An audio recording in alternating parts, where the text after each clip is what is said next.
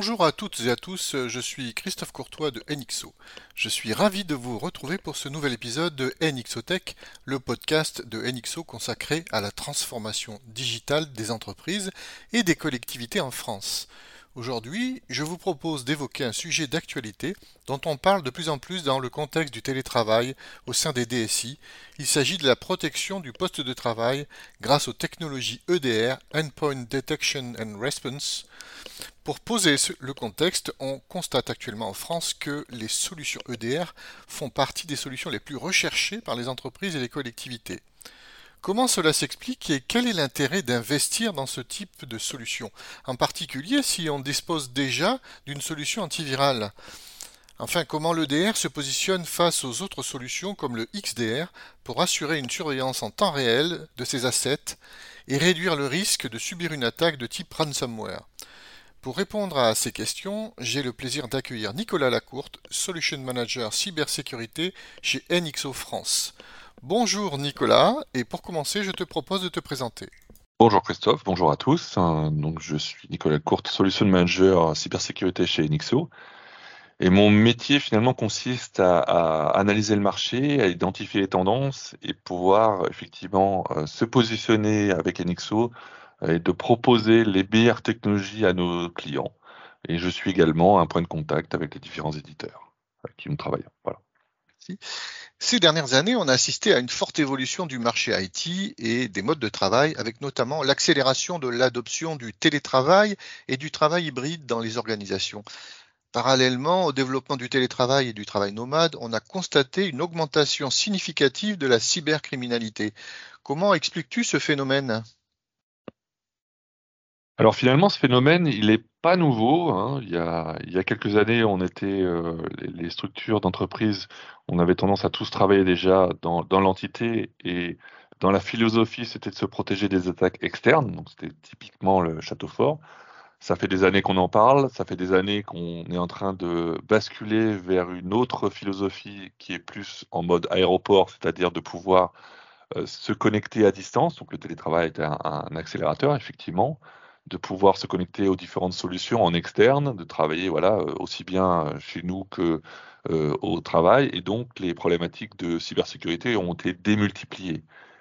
Et avec cette, euh, en conséquence de quoi, finalement, bah, les, plus de, possibilités pour les hackers d'attaquer, hein, ils en ont profité avec les ransomware. Alors certes, on découvre chaque jour que les cyberattaques sont de plus en plus nombreuses et que même des hôpitaux ont été visés par les cybercriminels. Est-ce que l'on constate que certaines entreprises sont plus ciblées que d'autres?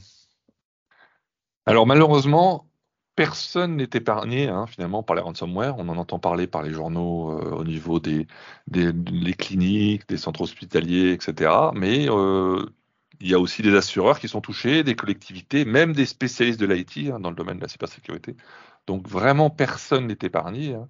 Ça, rejoint finalement euh, la situation où cet impact fort de ransomware, eh ben, il y a, des, raisons pour lesquelles hein, on en arrive à ça, puisqu'on sait que 67% des compromissions sont imputables à trois types d'attaques qui sont le vol de l'identifiant, forcément, l'erreur humaine avec euh, le, le, phishing et les personnes qui vont cliquer, donc ouvrir une porte d'entrée, et les attaques par ingénierie sociale, ce qu'on entend par là, c'est effectivement de pouvoir euh, que l'attaquant puisse analyser ce qui traite sur les réseaux sociaux pour euh, être le plus efficace possible c'est loin d'être rassurant finalement. Alors effectivement, euh, c'est loin d'être rassurant et ça rejoint finalement des, préceptes euh, évoqués par euh, des personnes du FBI à l'époque où ils disaient qu'il existe deux types d'entreprises, celles qui ont été piratées et celles qui le seront. C'est loin d'être rassurant, mais c'est un fait finalement. C'est pas pour être alarmiste, hein, pardon. Et euh, un autre point intéressant, je dirais, c'est que euh, contrairement aux idées reçues, on pense toujours qu'une attaque, elle, se fait au milieu de la nuit, euh, ce qui n'est pas complètement faux, mais qui se déclenche au milieu de la nuit et qui est très très rapide.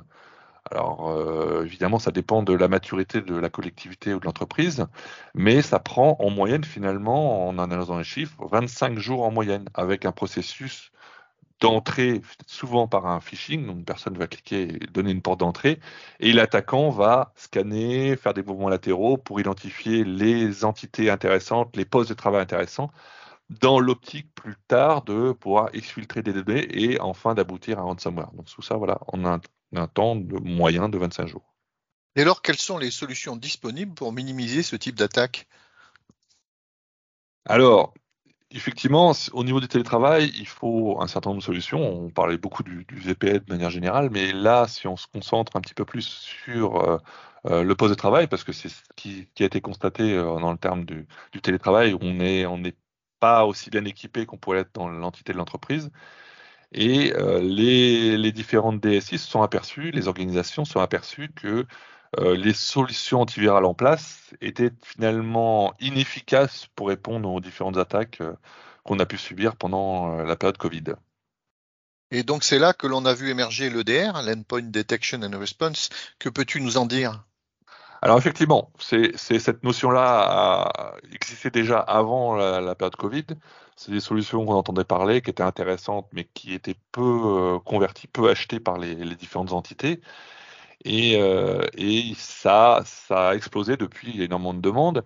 Donc, si pour resituer un petit peu le, débat, euh, il faut comprendre que dans, le, dans les protections du endpoint, il y a différentes solutions. On parle de EPP, Endpoint Protection Platform, euh, qui intègre un certain nombre de solutions, dont la partie anti-malware, antivirale traditionnelle, on va dire, connue, qui a un rôle plutôt préventif, la première ligne de défense, qui va identifier tout virus finalement connu et qui va faire ce travail efficacement, euh, mais qui est un peu bête et méchant dans le sens identifier un virus connu, c'est bien, mais quand il est inconnu, c'est là où, se pose le, problème. Et c'est là qu'intervient euh, la partie EDR, le Endpoint Detection and Response, qui va pouvoir répondre à cette problématique-là et qui va avoir différentes actions et qui va être plus dans la partie réactive dans le sens qui va permettre d'identifier ce qui se passe, mais pouvoir agir directement sur le poste, par exemple, grâce à des notions d'intelligence artificielle, euh, entre autres. Et la solution EDR remplace-t-elle des solutions antivirales traditionnelles? Alors effectivement, on pourrait croire que euh, dans ce que je dis là, euh, c'est une technologie plus avancée, donc on devrait, première chose, remplacer son EDR, enfin pardon, remplacer l'EPP par l'EDR. non, non, car elles sont complémentaires finalement. Euh, le PP, je disais donc, c'est une solution très efficace euh, contre les menaces connues, pour la partie est très euh, préventive, donc vraiment comme un bouclier qui va être assuré la plupart des attaques, peu cher également. Et la partie EDR est complètement complémentaire puisqu'elle va assurer finalement la protection des menaces inconnues et complexes. Euh, le seul bémol, je dirais, c'est que euh, cette solution ne fonctionne pas toute seule. Elle va nécessiter finalement d'être accompagnée avec des analystes qui vont pouvoir suivre les données qui remontent de cette solution pour se dire est-ce qu'il faut s'y atteler ou pas, est-ce que c'est important, ce genre de choses, euh, est-ce qu'on est sous attaque, et qui va aussi, un dernier point, permettre a posteriori permettre d'analyser le chemin d'attaque, donc la, la, notion de forensic. On entend également parler euh, d'une autre solution, le XDR. Quelle, est la différence avec le DR alors effectivement, il y a une autre notion, l'XDR, qui vient aussi du Gartner, qui s'appelle euh, le Extended Detection and Response. Comme on voit ici dans la dénomination, c'est pratiquement la même chose que l'EDR, sauf que l'EDR ne se limite qu'à la partie endpoint, donc poste de travail serveur. Euh, le X, dans la définition, c'est tout ce qui va au-delà donc au-delà du endpoint. Donc en fonction des différents éditeurs, on va pouvoir couvrir plusieurs champs des possibles. Euh, on peut par exemple protéger, euh, couvrir la partie firewall, euh, entre autres la partie, donc la partie réseau forcément, la partie cloud, ce genre de choses. Voilà. Comment est-ce que NXO s'est organisé pour pouvoir répondre à ces enjeux? Alors, conscient de la situation et conscient du besoin, on a dû euh, s'interroger euh, comment, y répondre. Euh, nous, notre première étape a effectivement été d'identifier et de faire le tour des différentes solutions du marché pour pouvoir bien, connaître les, les, forces et faiblesses de chacun et de pouvoir donc choisir. Aujourd'hui, on a fait le choix de partir sur la solution Cortex XDR de Palo Alto, qui fait aussi bien de l'EDR que de l'XDR et ensuite de travailler sur une offre de service, parce qu'effectivement, la solution ne fonctionne pas tout seul, comme je le disais tout à l'heure, et donc de créer une offre de service de type SOC avec des analystes qui vont pouvoir accompagner les différentes entités, la mise en place de la solution évidemment, mais surtout d'assurer le suivi des différentes remontées qui ressortent de ces solutions, avec deux niveaux hein, d'offres, une endpoint detection response sur le endpoint uniquement et une sur la partie XDR pour couvrir la partie firewall, l'AD, etc. Aujourd'hui, beaucoup d'intégrateurs se sont positionnés sur ce type de service. En quoi NXO se différencie? Alors effectivement, euh, il y a énormément de solutions. Donc nous, on a, on a pu faire le choix de la solution et se pose aussi la question du service derrière.